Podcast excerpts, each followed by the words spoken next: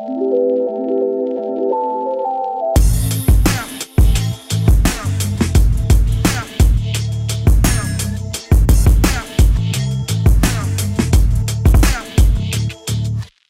Herzlich willkommen bei OMR Media. Ich bin Pia von Opinory und hier interviewen wir Menschen, die die digitale Verlagswelt und den Journalismus prägen und gestalten.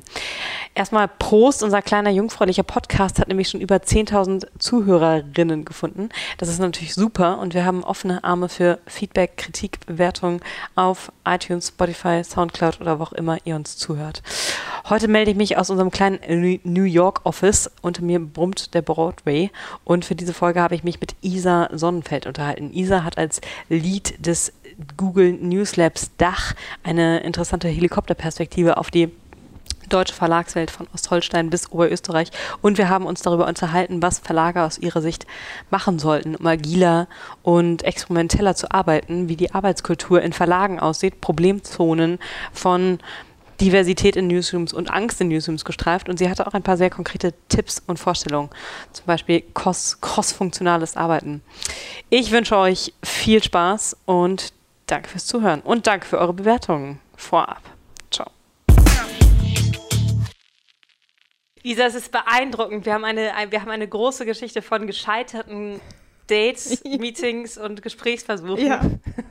Es, es, schraubt sich in erstaunliche, wirklich in erstaunliche Höhen, unsere Versuche, uns äh, miteinander zu unterhalten. Aber jetzt sitzen wir hier. Und jetzt sitzen wir hier. Und jetzt, ähm, anders als beim letzten Mal, wo die Aufnahme nicht ganz funktioniert hatte, äh, glaube ich, sind wir jetzt von beiden Seiten auch äh, tatsächlich technisch und zeitlich richtig ausgestattet, dass sie das, das hier möglich zu machen. Genau. Das freut mich.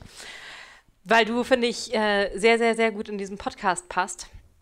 Mit ähm, sowohl deiner Arbeit mit dem Google News Lab und aber auch mit deiner Perspektive auf deinen Arbeitsalltag als, als Mutter und wie ich dich erlebe als extrem ehrgeizige ähm, und, und ambitionierte und, und, und, und leidenschaftliche, vor allem das leidenschaftliche, äh, wie nennt man das? Medienmanagerin und auch deinem eigenen Startup oder Unternehmen Role Models und über alles, über diesen, wir haben es gestern schon Dreiklang genannt, möchte ich mich hier mit dir unterhalten. Ja, ich freue mich erstmal total, dass du mich eingeladen hast. Es ist ja eine Ehre, weil ich deinen Podcast natürlich auch höre und äh, du hast mich ganz klug eigentlich und ganz äh, trickreich ähm, bei unserer Live-Podcast-Aufnahme für den Role Models Podcast eingeladen, sodass ich eigentlich gar nicht natürlich Nein sagen konnte. Mir blieb nichts anderes übrig. Also von daher, ich freue mich sehr, ähm, dass du mich gefragt hast. Und ähm, ja, bin ein großer Fan von all dem natürlich, was du machst neben dem Podcast und äh, all der Arbeit bei Opinory. Also von daher, äh, Ehre gebührt auch dir. ähm, Isa, ich glaube, wir haben uns kennengelernt, bevor wir uns schon, äh, ich kannte dich schon, bevor ich dich kannte oder bevor ich dich getroffen habe. Nämlich als ein Namen, der in allen Mündern kursierte von in den Redaktionen, mit, der, mit denen wir so zusammenarbeiten. Ähm, als Head of oder Lead des Google News Labs in, in Dach. Ähm, dann haben wir uns kennengelernt bei der Google News Geist Konferenz. Mm. In Bilbao war das, glaube ich, ne? In Bilbao, genau. genau, vor zweieinhalb Jahren ja. oder sowas, also vor einiger Zeit.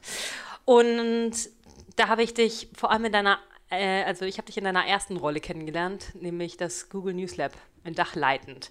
Ähm, vielleicht wollen wir mal damit anfangen. Ja. Was machst du da und wie würdest du das vor allem auch nicht nur mir erklären, sondern auch meiner armen 65-jährigen Mutter, die, glaube ich, auch äh, zumindest behauptet, immer diesen Podcast zu hören, aber nie was meint, nie etwas zu, etwas zu verstehen. also ich versuche das meinen Eltern auch immer zu erklären und ich habe es irgendwann aufgegeben, weil sie es, glaube ich, nicht so ganz verstehen. Sie wissen, dass ich bei Google arbeite. Das ist schon mal ein großer Pluspunkt. Ähm, ich leite, genau, ich leite äh, das, das Newslab für die Dachregion und was wir tun, wir arbeiten mit Redaktionen und Medienstartups zusammen, um Innovation im Journalismus zu fördern. Es klingt erstmal total abstrakt. Was sich dahinter verbirgt und wie der Name eigentlich schon sagt, ist ähm, ein Team, das sowohl Trainings organisiert für Journalisten, um ihnen zu zeigen, welche Google-Tools sie für den journalistischen Alltag nutzen können. Über die Google-Suche natürlich weiter hinaus bis zu Google Trends, Google Earth, ähm, Das zeigen wir in Trainings. Dann organisieren und planen und ähm, denken uns Initiativen mit Partnerorganisationen aus, ähm, um, wie gesagt, Innovation zu fördern, aber um auch äh, die großen Herausforderungen in der Medienbranche anzugehen. Also Thema Fake News beispielsweise. Wir haben ähm, zu den Wahlen, die jetzt in allen Ländern irgendwie natürlich stattgefunden haben, mit ähm, vielen großen Organisationen zusammengearbeitet, ähm, zum Beispiel First Draft, um ja im Prinzip Partner zusammenzubringen und gemeinsam was zu ist, was ist First Draft? First Draft ist ein internationales Netzwerk von Fact-Checkern, also von Experten, die sich mit dem Thema Fact-Checking beziehungsweise der Verifizierung von Inhalten, von Nachrichteninhalten auseinandersetzt. Und das ist ähm, ein, ja, ein globales Netzwerk. First Draft wird geleitet von, ähm, von Claire Wardle, eine fantastische Frau. Also wenn du noch eine, ähm, eine, eine Frau interviewen willst in dem Bereich, kann ich nur empfehlen. Ganz großartig, was sie, was sie da macht. Und ähm, in dem Netzwerk sind aber auch ganz viele internationale Redaktionen bzw. Verlage natürlich vertreten. Und wir haben zur mhm. Bundestagswahl oder auch zur Präsidentschaftswahl in Frankreich ähm, mehrere Partner zusammengebracht, um, wie gesagt, zu schauen, welche, welche Falschmeldungen, welche ähm, ja, Miss- oder welche, welche irreführenden Meldungen werden verbreitet und wie kann man die ähm, verifizieren, beziehungsweise wie kann man Journalisten die richtigen Werkzeuge an die Hand geben, um das zu tun. Ähm, das ist sozusagen der, eine, der andere Bereich neben den Trainings und der dritte Bereich ist wirklich zu gucken, wie können wir experimentieren. Und wie können wir mit Technologien mhm. ex experimentieren, die wir zum einen entwickeln, aber die vielleicht auch Medien-Startups entwickeln. Und ähm, da haben wir sehr früh eigentlich darauf gesetzt, äh, Hackathons zu organisieren. Das heißt, äh, Hackathons äh, bestehen daran, dass man sich 48 Stunden irgendwie zusammen trifft und äh, meistens in Kooperation mit einem Verlagshaus. Ähm, und das haben wir in, in den letzten Jahren immer mit dem Next Media Accelerator zusammen gemacht. Also 48 Stunden wird es darum gehen, bestimmte newsrelevante oder medienrelevante Produkte zu entwickeln. Das Mega ist, spannend. das ist sozusagen der, der Umriss der Arbeit. Ähm, aber klar ist natürlich auch Teil meiner Arbeit, ähm, mit den Redaktionen sich hinzusetzen, zu hören, in welche Richtung arbeiten sie, ähm, was sind die Herausforderungen, was sind vielleicht die Trends, die sie selbst erkennen und welche Rolle können wir als Newslab, aber natürlich auch als Google spielen, um, um dazu zusammenzuarbeiten und natürlich zu unterstützen. Mhm, mhm. Mm, wie bist du, also du hast es schon mal erzählt, aber ich finde deinen Weg dahin super spannend. Also du bist eigentlich kommst du aus einer politischen Richtung. Wie bist du, mm, du, du hast, hast dir wahrscheinlich nicht mit elf vorgenommen, du möchtest einmal Medien, du möchtest einmal Innovation und strategische digitale Entwicklung im Journal, in, in Verlagshäusern treiben. Wie bist du dahin gekommen? Ja, gute Frage. Ich komme aus einem ganz klassischen Lehrerhaushalt. Also beide meine Eltern sind Realschullehrer.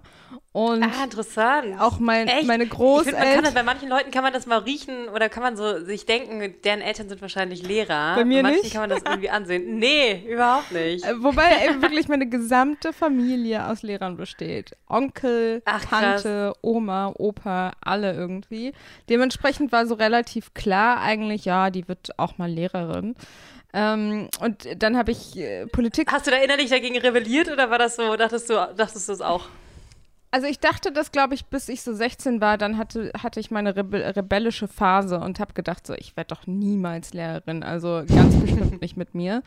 Ähm, und habe dann Politikwissenschaften bzw. Europawissenschaften studiert und wollte wirklich ähm, nach Brüssel gehen und äh, die europäische Identität irgendwie äh, schützen und, und, und Europapolitik für die Zukunft machen, habe das aber dann äh, bei mehreren Aufenthalten in Brüssel äh, auf die harte Art und Weise gelernt, dass das doch nicht irgendwie meine Welt ist. Und bin ganz mhm. froh darüber, dass ich jetzt nicht in Brüssel bin. Und äh, wie ich dann so zu Twitter und auch zu Google gekommen bin, beziehungsweise zu der Leidenschaft, dass ich mich für, für Technologie, Technologie und technologische Innovationen interessiert habe, äh, eigentlich ganz per Zufall. Ich bin mit dem Master an die NRW School of Governance gegangen und da gab es einen Professor, äh, Christoph Bieber, der sich schon sehr früh, würde ich sagen, ähm, in Deutschland mit der Frage des Einflusses von sozialen Medien auf die politische Debattenkultur auseinandergesetzt hat. Und ich habe mir das irgendwie in den Kopf gesetzt, dass ich mich mit diesem Thema jetzt auseinandersetze und darüber auch meine Masterarbeit schreibe und war gleichzeitig aber, würde ich sagen, ein Early Adopter, was, was Facebook und was Twitter anging. Das heißt, ich bin mhm. relativ schnell von, von StudiVZ zu Facebook gewechselt, ähm, habe relativ früh Twitter genutzt, erstmal natürlich irgendwie passiv, weil ich auch erstmal verstehen musste, wie, wie funktioniert das hier eigentlich alles. Und äh, so bin ich so ein bisschen da reingekommen. Und dann habe ich, wie gesagt, über, die, über den akademischen Weg mich sehr viel intensiver mit Twitter beschäftigt, habe darüber meine Abschlussarbeit ähm, geschrieben und war irgendwie ja, wie soll man sagen, hooked von dieser Plattform, weil ich das einfach großartig fand, was man, wie man kommuniziert auf einmal, wie auch ähm, Politiker oder Journalisten auf einmal ohne Gatekeeper kommunizieren können und, und welche Möglichkeiten man damit eigentlich hat. Und dann aus persönlichen Gründen bin ich dann nicht in Deutschland geblieben nach dem Master, sondern bin nach London gezogen und habe da an einem Abend äh, die, das Team von Twitter UK kennengelernt. Ähm, die waren wirklich gerade im internationalen Aufbau. Also die UK war außerhalb der USA neben Japan äh, sozusagen das erste Land, wo sie wirklich ein Team etabliert haben. Und ich habe dann meinen relativ naiven Pitch gemacht, ähm, dass man doch schleunigst nach Deutschland gehen sollte und da den Markt aufbauen sollte. Denn finde ich ehrlich gesagt gar nicht so naiv. Finde ich voll, finde ich relativ badass. Ja, badass mag das im Rückblick äh, erscheinen. In dem Moment war das, glaube ich, ziemlich naiv, weil die sich wahrscheinlich gedacht haben: so was, hä, woher kommt das jetzt? Warum äh, spricht uns eine, ich weiß nicht, wie alt war ich damals? 26, glaube ich, oder 25. Warum spricht uns ein 25-Jähriger an äh, und erklärt uns, warum wir nach Deutschland gehen sollten? Und dann haben sich daraus relativ schnell viele Gespräche entwickelt und irgendwann saß ich in Berlin im St. Oberholz, erinnere ich mich noch jetzt dran, weil wir natürlich noch kein Büro hatten und weil ich immer noch pendeln musste zwischen London und Berlin saß im St. Oberholz und habe angefangen, im Prinzip so ein Netzwerk aufzubauen und eine Strategie zu entwickeln. Nicht natürlich so im Silo und alleine, sondern mit einem Team, das in, in San Francisco saß und auch immer im Schulterschluss mit den Kollegen in London. Aber damit fing eigentlich so die Reise an. Und dann entwickelte sich eine totale Leidenschaft für, für alles Digitale und für alles, was irgendwie mit äh, ja, Technologie und digitalen Plattformen zu tun hatte. Und seit 2015 bist du dann, bist du jetzt bei dem äh, Google News. Genau. Und dann bin ich von Twitter nach ähm, viereinhalb Jahren äh, zu Google gewechselt. Ähm, Erstens, weil äh, Warum? diese genau. Herausforderung mich irgendwie gereizt hat, wieder was Neues aufzubauen. Ähm, das Team gab es da noch nicht so lange. Und es war klar, dass ich, ähm, wenn ich diesen Schritt machen würde, wieder dabei helfen kann, etwas wirklich neu zu entwickeln und neu aufzubauen und in einen Markt einzuführen. Und das hat mich total gereizt.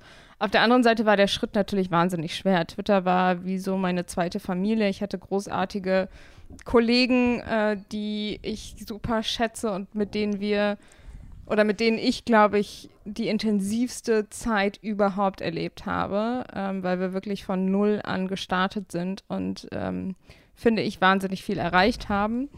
Also so der, der Schritt weg von der Zweitfamilie war nicht so ganz mhm. einfach. ähm, ja, hört man wie immer wieder, dass, dass Twitter auch so eine, so eine bei allen irgendwie bei allen, die da jemals gearbeitet hat, irgendwie so einen großen, so einen großen Impact ja, ja. hinterlassen hat. Ja, absolut. Jetzt nochmal zu deiner Arbeit jetzt bei, ja. bei, bei Google. Wenn ich das richtig verstehe, ist ja eigentlich deine Rolle idealerweise eine Art von Arbeit, die sich irgendwann überflüssig macht. Ne? Idealerweise könnten ja das auch Verlage würden ja selber so mh, mm, digital experimentell innovativ und, und, und, und vorwärtsdenkend und vernetzt denken. Ja. Siehst du deine Arbeit so? Dass du dich idealerweise irgendwann überflüssig machst in dieser Rolle? Ich hoffe nicht, dass meine Rolle irgendwann überflüssig ist, weil dann muss ich mir das neu suchen. Aber ich fände es natürlich schön, wenn wir mit unserer Arbeit oder wenn ich mit meiner Arbeit ja so ein Katalysator sein kann für etwas, was in Redaktionen passiert oder was in Verlagshäusern passiert.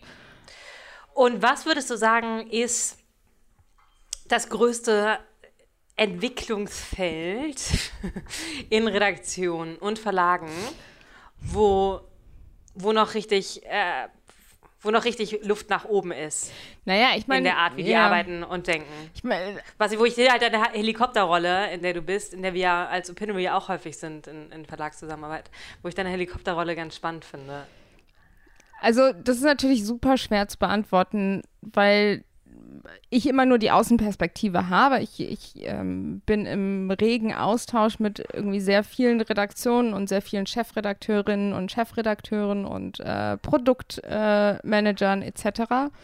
Ähm, ich, ich würde sagen, und vielleicht noch, noch ein Zusatz da, der Druck ist natürlich wahnsinnig groß. Und ähm, wir kommen, oder ich komme sehr häufig mit, mit vielen Ideen oder, oder auch sehr mutigen Ideen. Und das muss man natürlich in den Kontext setzen, äh, dass sowohl Ressourcen knapp sind, dass der Druck groß ist ähm, und dass viele andere Herausforderungen natürlich tagtäglich auch noch ähm, auf der Liste stehen. Ich würde sagen, dass zwei Dinge äh, wahrscheinlich wünschenswert sind ähm, und vielleicht auch gar nicht so schwer sind, wie sie manchen ähm, Verlagsmanagern oder auch Chefredakteuren oder Chefredakteuren vorkommen, ähm, ja, dass die wünschenswert sind. Also zum einen eine größere Offenheit für Experimente und äh, mhm. das vielleicht auch auf eine, wie soll man das sagen, Grassroot, mit einer Grassroot-Attitüde. Also heißt das, dass sozusagen aus dem vom aus dem Team kommt, aus von dem, Praktikanten. Genau, aus dem Team kommend. Ähm, und da, da kommt dann ein kultureller Aspekt mit ins Spiel, den Mitarbeitern auch diese Freiheit geben, Ideen mal anzubringen. Und das kann mhm. von der, von, von der Volontärin bis zum Redaktionsleiter jeder sein. Also den Mitarbeitern diese Freiheit zu geben, Ideen anzubringen, aber auch wirklich sich mal vielleicht in einem kleinen Team zusammen zu raufen und, und was zu entwickeln und dann natürlich vorzustellen. Und da kommen wir zum zweiten Punkt, den ich, glaube ich, ganz wichtig finde, ist äh, nämlich die Tatsache, dass es diversere und, und vor allem interdiszi inter interdisziplinärere, schon spät am Abend, interdisziplinärere Teams ähm, geben sollte oder cross-funktionale, bei uns heißt das immer cross-functional Teams, cross-funktionale mhm. Teams geben sollte, die unterschiedliche Perspektiven mit reinbringen. Weil ich glaube, dadurch schaffst du wahnsinnig viel Kreativität und schaffst auch eine Dynamik, die du, glaube ich, aus, ähm, aus einem sehr homogenen Team nicht so wirklich herausziehen kannst. Hast du dann ein Beispiel von einer, einem Projekt, was in, in so einer interdisziplinären Art umgesetzt wurde, was du, was du spannend und beeindruckend fandst? Also ich kann, es gibt ganz viele Projekte, die ich jetzt irgendwie nennen könnte, aber ich kann vielleicht so aus unserer oder aus meiner Perspektive erzählen, wie wir, wie wir bei uns arbeiten. Wir haben zur mhm. Bundestagswahl mhm. beispielsweise hatten wir ein äh, relativ kleines Kernteam aus ähm, Kollegen, die aus dem Marketing-Team, aus dem Policy-Team, aus dem Produktteam ähm, aus dem Newslab-Team, aus dem News Partnerships-Team, die wirklich alle für eine kurze Zeit, für mehrere Monate sehr eng zusammengearbeitet haben und immer ihre Ideen reingebracht haben. Und hätten wir, glaube ich, in einem homogenen Team, damit meine ich nur dem Newslab-Team oder new, nur dem Marketing-Team, ähm, Kampagnen entwickelt für die, für die Bundestagswahl, wären sicherlich nicht so tolle Sachen am Ende dabei entstanden. Einfach weil so die Diversität an Perspektiven und die Diversität an den Personen, die da mitgearbeitet haben, wirklich der, den Push gegeben haben. Ne? Und ich glaube, das sehe ich zumindest noch nicht so umgesetzt in Redaktionen, wie das vielleicht möglich wäre. Würdest du sagen, das ist eine Ressourcenfrage? Also erstmal Experimente zuzulassen und denen Zeit ähm, und, und, und, und, und Headspace von den Leuten zu geben und interdisziplinäre Teams zusammenzusetzen? Also interdisziplinäre Teams zusammenzusetzen, ist, glaube ich, keine Ressourcenfrage, weil man muss sich das, das Redaktionsteam anschauen und da sind sicherlich ganz viele äh, Kollegen, die unterschiedliche Perspektiven, vor allem unterschiedliche Hintergründe haben und unterschiedliche Meinungen haben. Und die muss man, glaube ich, erstmal zusammenbringen und das vielleicht erstmal ausprobieren. Klar äh, ist es eine Ressourcenfrage, wenn du einem kleinen Team vielleicht einen Tag oder einen halben Tag oder auch ein bisschen mehr Zeit einräumst, mal zu experimentieren. Aber ohne das kannst du, glaube ich, schaffst du es nicht, innovative Ideen zu entwickeln. Ne? Also die entstehen ja, ja nicht äh, im Schlaf oder die entstehen nicht von heute auf morgen, sondern ich glaube, es braucht diesen Freiraum, auch mal ein bisschen quer zu denken. Und das sieht man. Weißt du was, ich glaube, das klingt ein bisschen eh so vielleicht, aber ich glaube, was auch krass wichtig dafür ist, ist eine, so eine Angstfreiheit. Total. Oder ich merke ganz doll bei uns, wenn wir sozusagen in so Phasen sind, wo es ein bisschen so äh, spannender wird, weil wir, auf, weil wir irgendwelche Ziele erreichen müssen, dann, dann bin ich mega die, die Controletti und, ähm, und lass die Leute nicht besonders viel oder tu mich viel schwerer darin, einfach Sachen so laufen zu lassen und passieren zu lassen, weil ich denke, ich muss das irgendwie unter Kontrolle bringen. Und, mm, und wenn er gelassen ist und wenn er angstfrei und druckfrei arbeitet, dann lässt das viel mehr Raum für solche, für solche, für solche Zusammenschlüsse und Bewegungen und Ideen Freiraum. Und da haben, glaube ich, manche Verlage halt auch einfach, ähm, sind nicht in der bequemen Position immer, ähm, immer mit ganz viel Headspace äh, ja. auf, einem, auf, einem, auf einem Spaziergang zu sein, sondern müssen natürlich auch ganz schön rennen. Ja, absolut. Und ich glaube, dass man unterschätzt vielleicht manchmal auch die,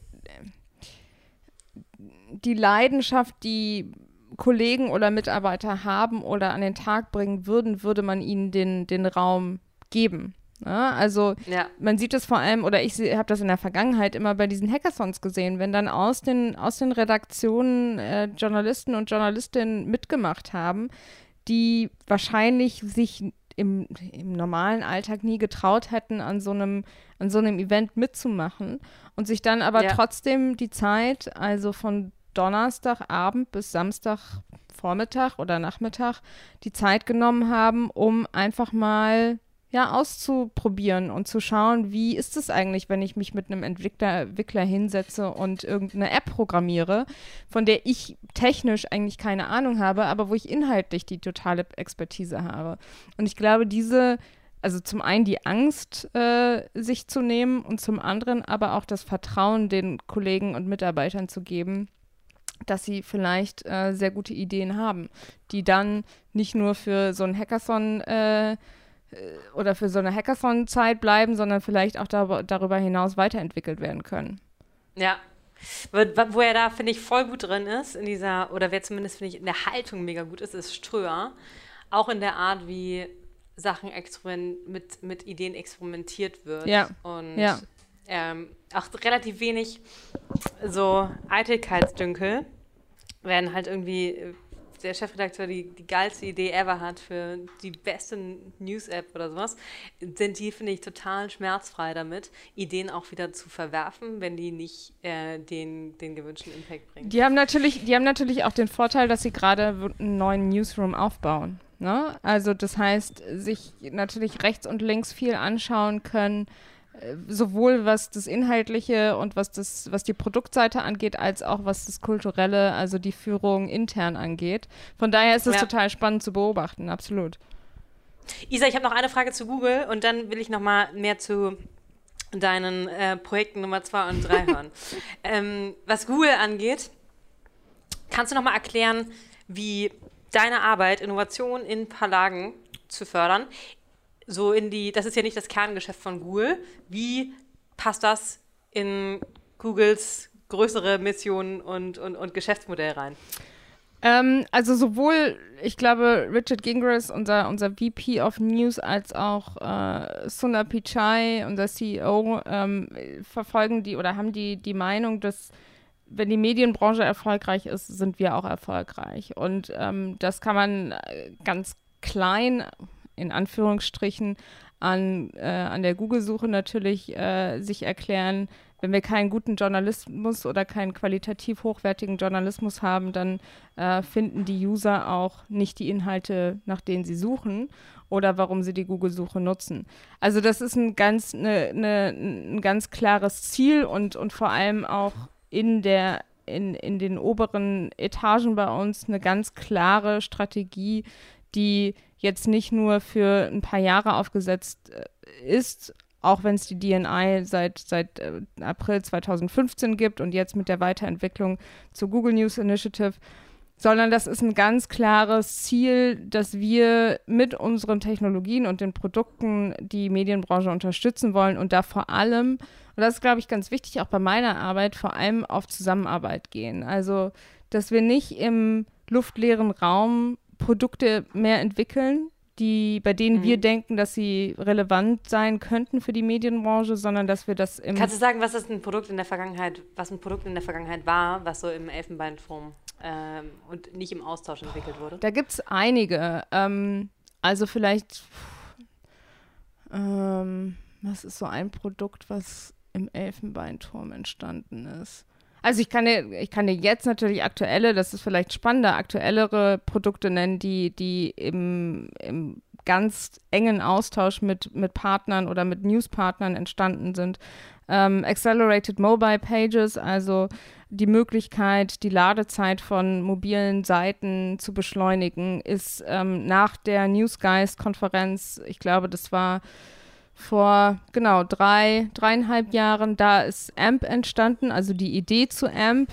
Ähm, dann Subscribe with Google, ähm, also die Möglichkeit für Verlage, ihre Nutzer oder Leser einfacher zu Subscription-Modellen äh, heranzuführen ähm, ist auch im Schulterschluss beziehungsweise in enger Kooperation und Zusammenarbeit und Austausch ähm, mit vielen internationalen ähm, Medienvertretern beziehungsweise Verlagsvertretern entstanden. Und ich, Wie siehst du da das Risiko der Abhängigkeit für Verlage? Das ist ja sozusagen die komplette Infrastruktur, ähm, die Google mit, mit, mit den technischen Ressourcen und Entwicklerressourcen, die ihr habt, sehr viel einfacher gestalten kann. Von Subscriptions bis Fake News Labeling bis, bis AMP. Ähm, würdest du aus einer Verlagsperspektive, wie siehst du da das Risiko, sich in so eine, ähm, ja, sich da in ein Abhängigkeitsverhältnis zu begeben? Und was findest du da eine gesunde Balance? Ich glaube, die ähm, gesunde Balance, die kennen diejenigen, die eng mit uns zusammenarbeiten, sehr gut. Ähm, also es gibt sicherlich äh, Themen, bei denen man sehr eng zusammenarbeiten kann und, und wo wir auch sehr eng zusammenarbeiten. Aber es gibt sicherlich auch Themen, wo sich die Meinungen unterscheiden. Und ähm, die meisten, mit denen ich zumindest im, im sehr engen Austausch bin, die haben da, glaube ich, ein sehr gutes und gesundes Verständnis dafür, äh, inwieweit sie mit uns zusammenarbeiten wollen und können und wo für den einen Verlag oder für die eine Redaktion äh, die Grenze ist. Ähm, da müsstest du wahrscheinlich jemanden aus der Verlagswelt fragen. Und aus aber aus, deiner, aus deinen Gesprächen mit Verlagspartnern, was erlebst du da als Grenzziehung zum Beispiel? Mm, ja, gar nicht so, also gar nicht so viel. Ich meine, ich arbeite mit ganz vielen äh, zusammen, wo wir Trainings organisieren. Klar bedeutet das nicht, dass wenn Journalisten äh, unsere Trainings besuchen, dass sie dann am nächsten Tag irgendwie eine positive Google-Story schreiben. Also, aber soweit geht, glaube ich, auch äh, das Verständnis derer, die so ein Training besuchen, ähm, ja. dass wir, dass wir da zeigen wollen, welche Möglichkeiten es gibt, mit ich weiß nicht, Google Earth oder mit Google Trends zu arbeiten. Das es aber nicht bedeutet, ähm, dass am nächsten Tag irgendeine positive Geschichte äh, online zu lesen ist, sondern dass es ein Toolset ist, was jeder sich natürlich auch abseits unserer Trainings anschauen kann und nutzen kann, ähm, wo wir aber natürlich ein bisschen mehr Expertise mit reinbringen und auch ein bisschen Hintergrund zu den einzelnen Tools erklären können. Das ist nur ein Beispiel, ne? Ihr habt ja image-seitig aber einen ganz schön krassen Sprung gemacht in den letzten fünf Jahren. Also in, vor fünf Jahren äh, ungefähr, als da so Leistungsschutzrecht ein dickes Thema war und so weiter, da war ja so der, der das Misstrauen mm, und die komplette so Industrie, Industrieskepsis gegenüber euch äh, noch riesig. Und ich glaube, das war aber wahrscheinlich auch genau die Zeit, in der DNI gegründet oder aufgebaut Die Idee wurde. zumindest, genau, die Idee entstanden ist, ähm, dass wir enger kooperieren sollten, dass wir uns häufiger austauschen sollten. Und das haben wir im Vorfeld einfach in dem Maße ähm, auf diesen drei Bereichen Produkt, ähm, Innovation und, und äh, Training, das haben wir einfach nicht getan. Und ich glaube, ja. das war ein wichtiger, ein wichtiger Push und es war eine wichtige Entwicklung. Und ähm, und glaubst du, glaubst du, dass äh, Facebook, die jetzt an einer ähnlichen Ste Stelle stehen wie Google vor ein paar Jahren, glaubst du, dass die die Imagekurve kratzen? Du, ähm, schwer für mich über, über Facebook zu sprechen. Ich glaube, die machen ganz viele Dinge richtig ähm, und machen vielleicht Oder auch. was müssten die machen, damit, damit so ein bisschen das, äh, damit die Gesprächsbereitschaft wieder steigt und oder das, also. Ja, also die machen ganz viele Dinge richtig, die machen auch äh, Dinge nicht so ganz, ganz gut. Ähm, ich glaube, wie wir müssen sie ähm, den Weg gehen und, und, und kooperativer äh, agieren, aber zumindest das höre ich aus, aus vielen Redaktionen, dass das ja auch schon der Fall ist. Ähm, also ich glaube, Zusammenarbeit kann, kann eher ein Schlüssel zum gemeinsamen Erfolg sein als das Gegenteil, ne? als ähm, sozusagen die das Gegeneinander arbeiten. Mhm. Okay, Isa, anderes Feld. Ja. komplett anderes Feld. Jetzt bin ich gespannt. Nee, nicht komplett. Role Models. Ja. Mir geht es ein bisschen um, dein, um de deine Initiative mit Role Models und auch um die Frage, und da kommen wir wieder ein bisschen zurück. Also, was machst du da? Ich, sorry, ich muss lernen, Fragen nacheinander zu stellen. Erstmal, was sind Role Models und was machst du da? Okay. Ähm, ich habe Role Models 2015 als sozusagen äh, Leidenschaftsprojekt oder Side-Projekt ähm, gegründet mit meinem sehr guten Freund David Noel zusammen. Ich war damals noch bei Twitter, eher bei SoundCloud und für interne Kommunikation und Kulturentwicklung äh, zuständig. Und wir sind schon seit vielen Jahren befreundet und saßen irgendwann am Frühstückstisch und ich habe mich darüber aufgeregt, dass es zu wenige weibliche Vorbilder gibt. Zumindest in meiner Branche und in meinem Umfeld. Und ich wahnsinnig viel Schwierigkeiten habe, irgendwie an diese weiblichen Vorbilder ranzukommen, beziehungsweise sie zu lesen, sie zu hören, sie zu sehen.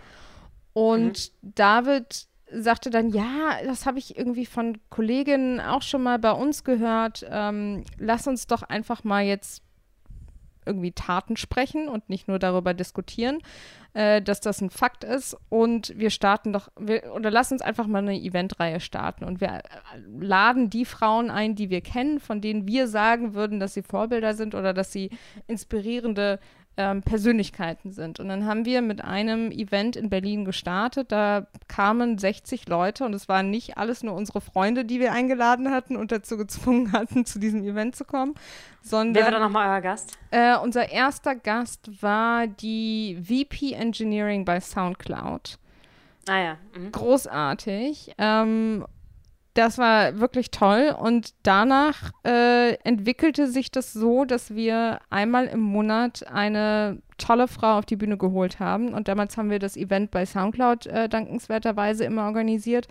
Also jeden Monat eine Frau auf der Bühne, wo es nicht darum ging, über das Unternehmen zu sprechen oder das Produkt, für, diese, für das sie steht, sondern wirklich die persönliche Geschichte so ein bisschen mitzuhören und mitzuerleben.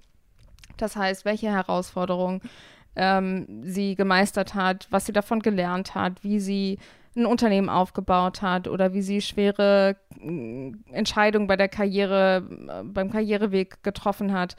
Also wirklich so ein bisschen äh, hinter die Kulissen schauen. Und ähm, daraus hat sich echt eine Community entwickelt, jetzt über die dreieinhalb Jahre bei der wir dann gesagt haben, wir müssen das irgendwie skalieren, weil es sind nicht alle immer in Berlin und äh, es gibt so viele tolle Frauen, die wir eigentlich auch interviewen wollen, beziehungsweise von denen wir die Geschichte hören wollen. Und dann ähm, war David glücklicherweise auf einem Sabbatical und hat viel Zeit in New York und LA und äh, San Francisco verbracht und hat da sehr viele Frauen getroffen und mit denen einen Podcast aufgenommen.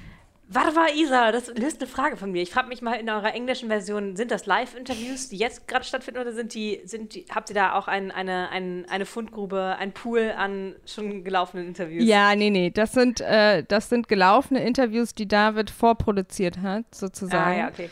Und ja. der hat einfach zwei Monate lang Gas gegeben und äh, mhm. hat da tolle, tolle Interviews geführt. Und das war sozusagen die Weiterentwicklung der Eventreihe. Und dann haben wir aber gesagt, okay, wenn das schon so gut klappt und das, äh, die, die Resonanz so positiv ist, dann lass uns doch auch einen deutschen Podcast äh, launchen. Und ich glaube, wir sind, wir haben den richtigen Zeitpunkt gefunden, weil hier natürlich so dieses Podcast, dieser Podcast-Hype äh, so gerade irgendwie im Aufkommen ist und wir aber schon den englischen Podcast hatten und mit dem Deutschen mhm. einfach so eine kleine Lücke noch füllen konnten. Ja, und, Wie groß seid ihr da inzwischen? Äh, wir haben so pro Episode vielleicht 5000 Zuhörer, was gar nicht so schlecht cool. ist. Ähm, und es mhm. hängt natürlich immer vom Gast ab und auch von dem Thema ab. Ähm, aber ich würde sagen, langsam ernährt sich das Eichhörnchen und wir, wir freuen uns über das Wachstum, was wir gerade so sehen. Naja, und wir haben den, Deutsche, den deutschen Podcast dann gemeinsam mit Anne Will ähm, auf der Bühne gelauncht und äh, ist, das ist jetzt so das Ziel, also den englischen Podcast laufen zu lassen, den deutschen Podcast laufen zu lassen und einfach noch mehr tolle Frauen auf die Bühne zu bringen. Stark. Und ist, also ich meine, in deiner die eine Welt, in der du unterwegs bist, ist, ist die Tech-Welt. Die andere Welt ist die Verlagswelt. In der Verlagswelt, vor allem auch in der Tech-Welt, aber in der Verlagswelt äh, fällt es mir fällt es mir jetzt noch doller auf, ist ja, dass ähm, so die Frauenquote jetzt nicht immer, nicht immer super Bombe. Was glaubst du, muss da passieren, dass sich das verändert und verbessert? Ach, da muss sich so viel verändern. Eigentlich, in, eigentlich leider wirklich in allen Branchen. Und ähm, ich will jetzt nicht daherkommen, dass ich den Männern ihren Status absprechen möchte oder ihre Position absprechen möchte. Ähm, ich glaube einfach, dass äh, viele, viele Unternehmen immer noch nicht die Bevölkerung repräsentieren. Und die Bevölkerung besteht nun mal aus äh, Männern und Frauen. Und ich glaube, da muss, wenn wir jetzt über die Medienwelt sprechen oder die Verlagsbranche, muss wahnsinnig viel passieren. Also klar, es gibt natürlich die, die Frauen in den Chefredakteurspositionen, ähm, also ob das, oder auch äh, in den, in den Verlagsmanagerpositionen, ne? ob das eine Miriam Meckel ist oder ähm, eine Julia Jekel oder eine Barbara Hans beim Spiegel. Es gibt ja die paar Frauen, aber die kann man wirklich an der Hand abzählen. Und äh, ja. die gelten natürlich für, für andere Frauen sicherlich auch als Vorbild, aber ich glaube, um nicht mehr. Spärlich gesät. Ja, genau. Ja. Ich glaube, da, also auf der einen Seite, was passieren muss, ist eine, eine Erkenntnis, dass diverse Teams, und damit meine ich sowohl Frauen als auch Menschen mit Migrationshintergrund oder einer anderen sexuellen Orientierung, dass diverse Teams in Zukunft, glaube ich, nur zum Erfolg führen können. Weil die Leserschaft. Bist du pro Quote? Ich bin pro Quote, absolut. Weil sich, glaube ich, ohne, also das ist so meine Erkenntnis seit den letzten Jahren und ich war eher so eine Skeptikerin, was die Quote anging. Aber das hat sich gewandelt. Ich glaube, wenn wir die Quote nicht haben, ändert sich halt gar nichts. Ja, ich bin auch also dafür als, als so, Werkzeug. Als, als Werkzeug, als genau. Einfach. Also als kleines Druckmittel und wenn, wenn wir in fünf Jahren nicht mehr über Quote sprechen müssen, dann super. Ne? Also, ja. aber dann hat sie zumindest irgendwie ihren Dienst, ähm, ihren Dienst erbracht. Also ich glaube, dass diversere Teams ähm, der, der Mittel zum Erfolg sind in Zukunft. Wie, kriegt, wie kriegt Google das hin? Es gab doch vor einem Jahr, gab es doch so eine Episode von irgendeinem launigen Entwickler, der gesagt hat, irgendwie, mal, irgendwas Krudes hatte der geschrieben, dass, dass Teams nicht gemischt arbeiten sollten oder dass Frauen irgendwie weniger strukturiert arbeiten. Keine ja, Ahnung, der war, ja. glaube ich, auch relativ schnell wieder weg. Ja. Ähm, aber wie, wie läuft das bei Google? Naja, die, die Hiring-Prozesse sind natürlich äh, sehr ausgeklügelt. Ne? Da wird, dann wird natürlich schon geschaut, ähm, wie kann man ein diverses Team aufbauen, nicht nur was Perspektiven angeht, sondern auch was Hintergründe angeht ähm, und, und, und was, ja, ne, die, die, die, die, die Förderung von, von Vielfalt angeht. Und ich würde, würde sagen, dass so diese Cross-Funktionalität einfach ein, ein, wirklicher Katalysator dafür ist, dass man auch äh, andere Personen äh, oder andere Kollegen kennenlernt, die vielleicht nicht im direkten Team miteinander mit einem zusammenarbeiten und darüber hinaus ein wirkliches Netzwerk entwickeln kann. Und was jetzt nochmal zu deiner, zu deiner Ausgangsfrage ganz wichtig ist, ich meine zumindest, dass man da in den Verlagen noch nicht so wirklich drauf schaut. Also man schreibt zwar für eine sehr diverse Leserschaft, ähm, aber diejenigen, die schreiben und diejenigen, die in der Entscheidung sind, repräsentieren das noch nicht. Ja. Und ich glaube, das führt auch, und das ist meine ganz persönliche Meinung wirklich, ich glaube, das äh, führt auch zu einem Vertrauensverlust. Dass man sich als Person, die da nicht repräsentiert wird, auch nicht mehr mit dem Medium auseinandersetzen möchte oder identifizieren kann. Und das gilt für die Frauen, die in den Positionen sein sollten. Das gilt aber auch für zum Beispiel Quellen, die genannt werden ne? ähm, in Artikeln oder Fotos, die verwendet werden für Reportagen. Da muss man einfach mal drauf achten und ich erinnere mich noch, äh, Lea Steinacker von der Wirtschaftswoche hat einen äh, grandiosen Vortrag gehalten bei einer unserer internen Newslab-Konferenzen äh, in Mountain View und hat äh, die Cover der Wirtschaftswoche aus den, ich glaube, letzten sechs Jahren oder so mal aufgezeigt. Und es war schockierend. Weil du Echt? kannst dir. Obwohl Miriam Meckel da ist. Nein, das war vor Miriam Meckel. Achso, okay. ähm, okay. Und du kannst dir vorstellen, wie diese Cover aussahen. Ne? Also äh, Männer in schwarzen Anzügen, die äh, ja. die Wirtschaftswelt rep repräsentieren.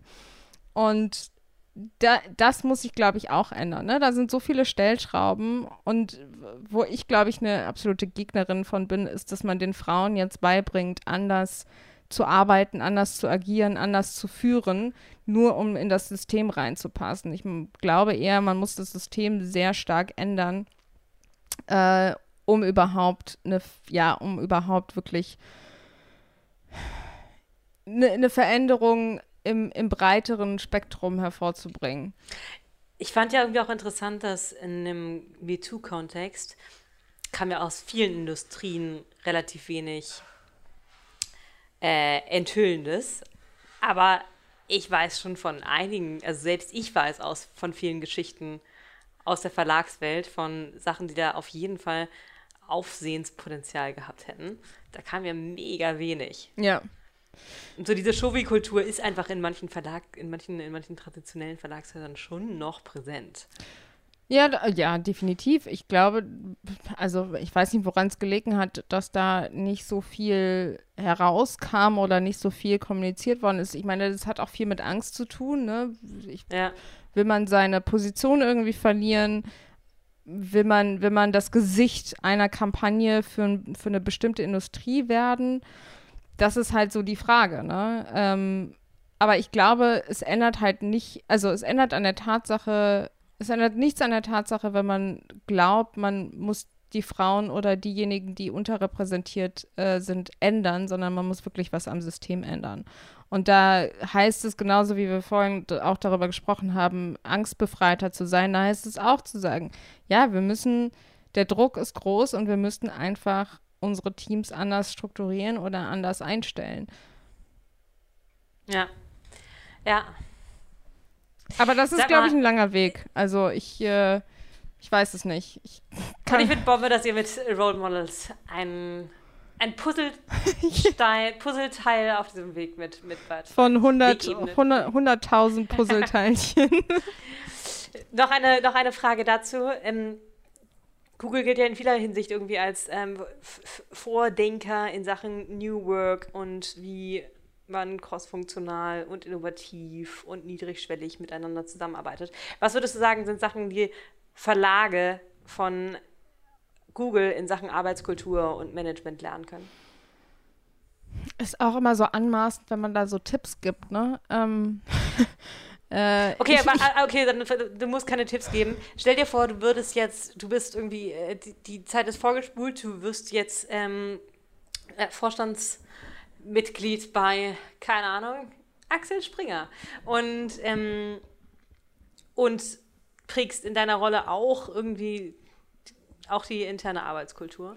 Was wären Sachen, die du von Google übernehmen würdest und mitnehmen würdest? Du Ja, würdest du eine okay. ganz große Rutsche bauen. Okay, ja, ich würde ne, genau, ich würde eine Rutsche bauen ähm, vom, vom, vom obersten Stock bis in den Newsroom rein. Super.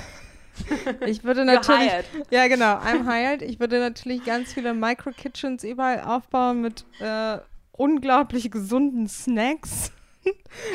Geil.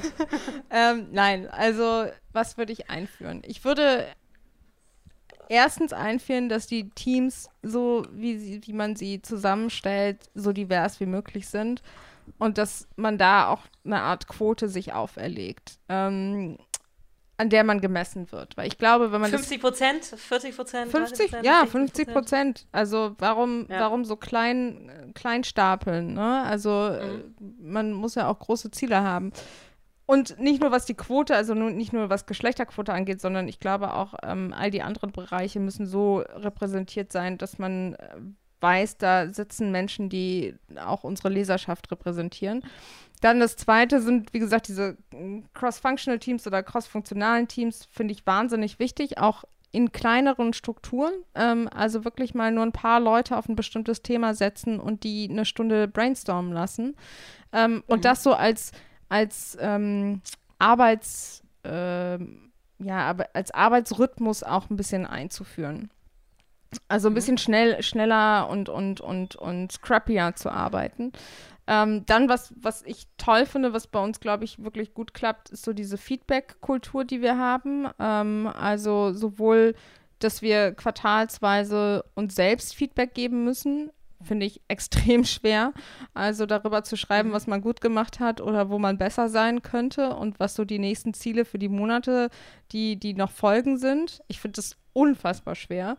Ähm, man braucht auch wirklich lange dafür. Und Teil dieser, dieses Feedback-Zyklus ist, ist natürlich auch, dass man die Kollegen ähm, beurteilt und dass man den eigenen Manager beurteilt. Und ich finde, das ähm, schafft eine, eine Kultur des Vertrauens, aber es schafft auch eine Kultur der total offenen Kommunikation und der transparenten Kommunikation darüber, wie man als Team und wie man als Kollegen miteinander arbeitet. Das wären so, Ja, das wären so drei. Sachen, die, ich meine, ich kann noch, ich kann natürlich noch, noch fortführen, aber es wären so drei Sachen, die mir, glaube ich, total wichtig wären. Was würdest du dafür tun, damit, oder man kann ja nur so und so viel in-house basteln und Mhm. entwickeln. Und was würdest du dafür tun, wie Zusammenarbeit mit externen Dienstleistern, Startups und äh, Innovation von außen Ja. ins Haus getragen wird? Ja, wir haben da, wir haben da schon mal drüber gesprochen. Ähm, ich meine, du bist die Expertin für das Thema. Du weißt sehr gut, äh, wie man mit großen Verlagen zusammenarbeitet und was die Hürden bzw. Herausforderungen ähm, auf dem Weg dahin sind. Also ich glaube, da, da kommen wir zu dem Punkt zurück, offen sein, äh, experimentierfreudig sein, keine Angst davor zu haben, auch wirklich ähm, mal Produkte von Startups zu testen.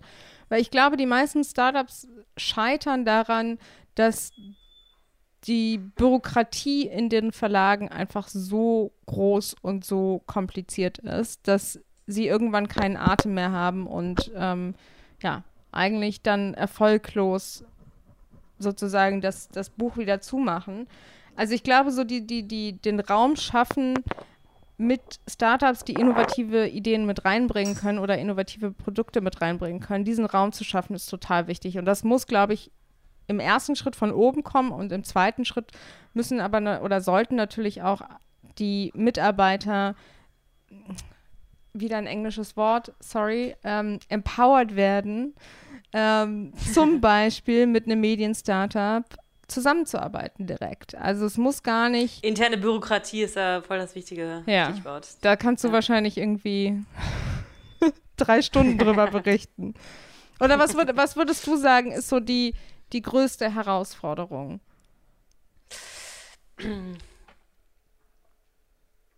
Also, ich finde, ich glaube, es war keine so geniale Phase, überall Innovationsteams hinzusetzen, weil Innovationsteams zwar dann als Innovationsteam einige Sachen möglich machen kann, aber damit, wie du sagst, so eine äh, Innovation und Experimentiergeist als Grassroot Bewegung funktionieren kann, sollte sich jeder irgendwie dafür äh, empowered und befähigt und ermuntert fühlen, das zu machen.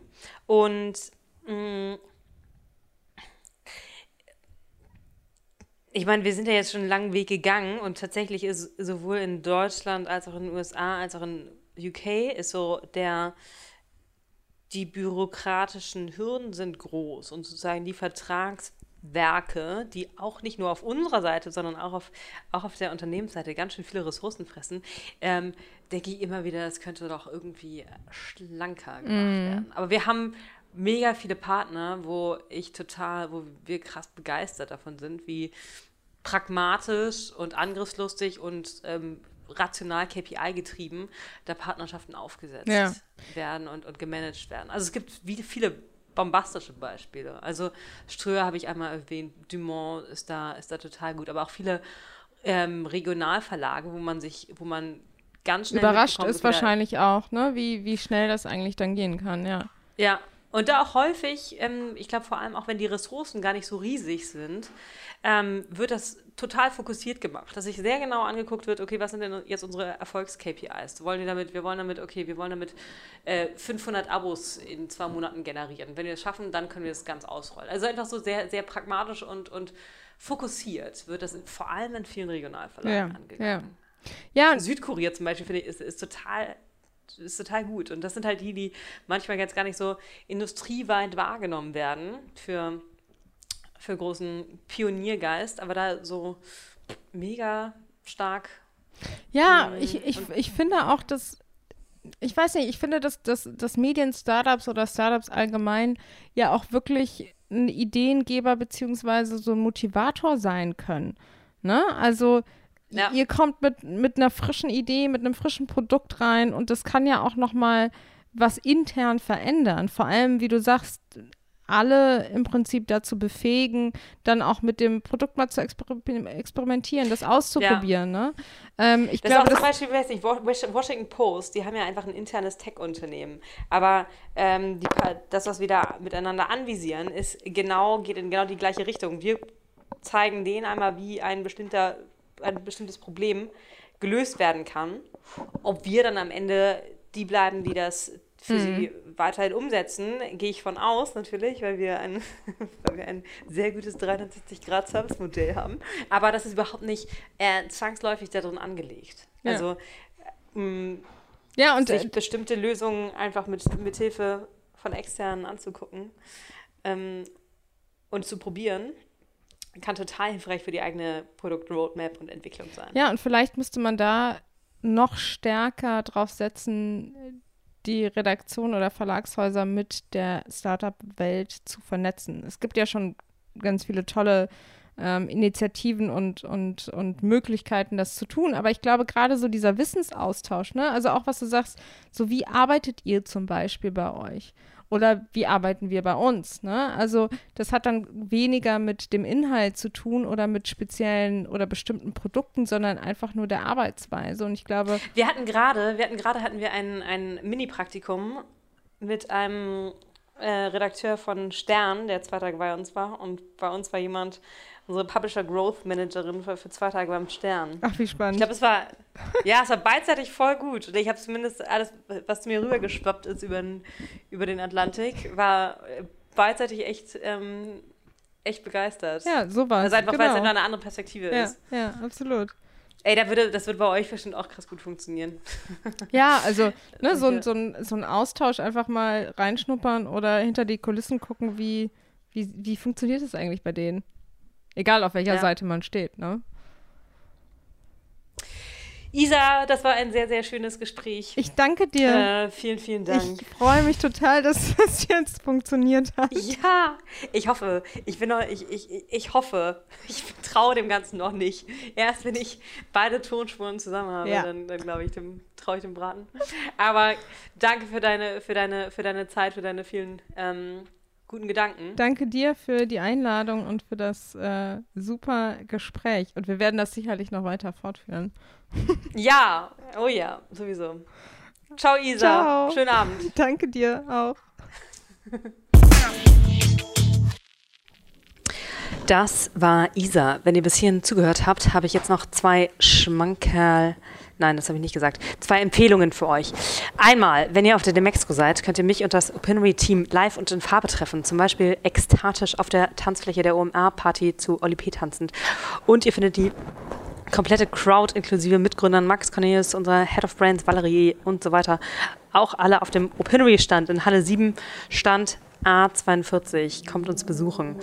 Zweitens, eine Podcast-Empfehlung. Im Gespräch mit Isa ging es ja in ein paar Episoden auch um Arbeitskulturmanagement etc. Und da ist der On the Way to New Work Podcast, Interview-Podcast mit Michael Trautmann und Christoph Magenussin ein Quell der Inspiration und Weisheit. Spannend war zum Beispiel die Folge mit Matthias Döpfner oder dem Refinery-Gründer Philipp von Börries. Ansonsten bleibt uns gewogen, denn nächstes Mal kommt hier Giovanni Di Lorenzo, der Chefredakteur der Zeit, zu Wort. Viel Spaß, ciao und bis bald.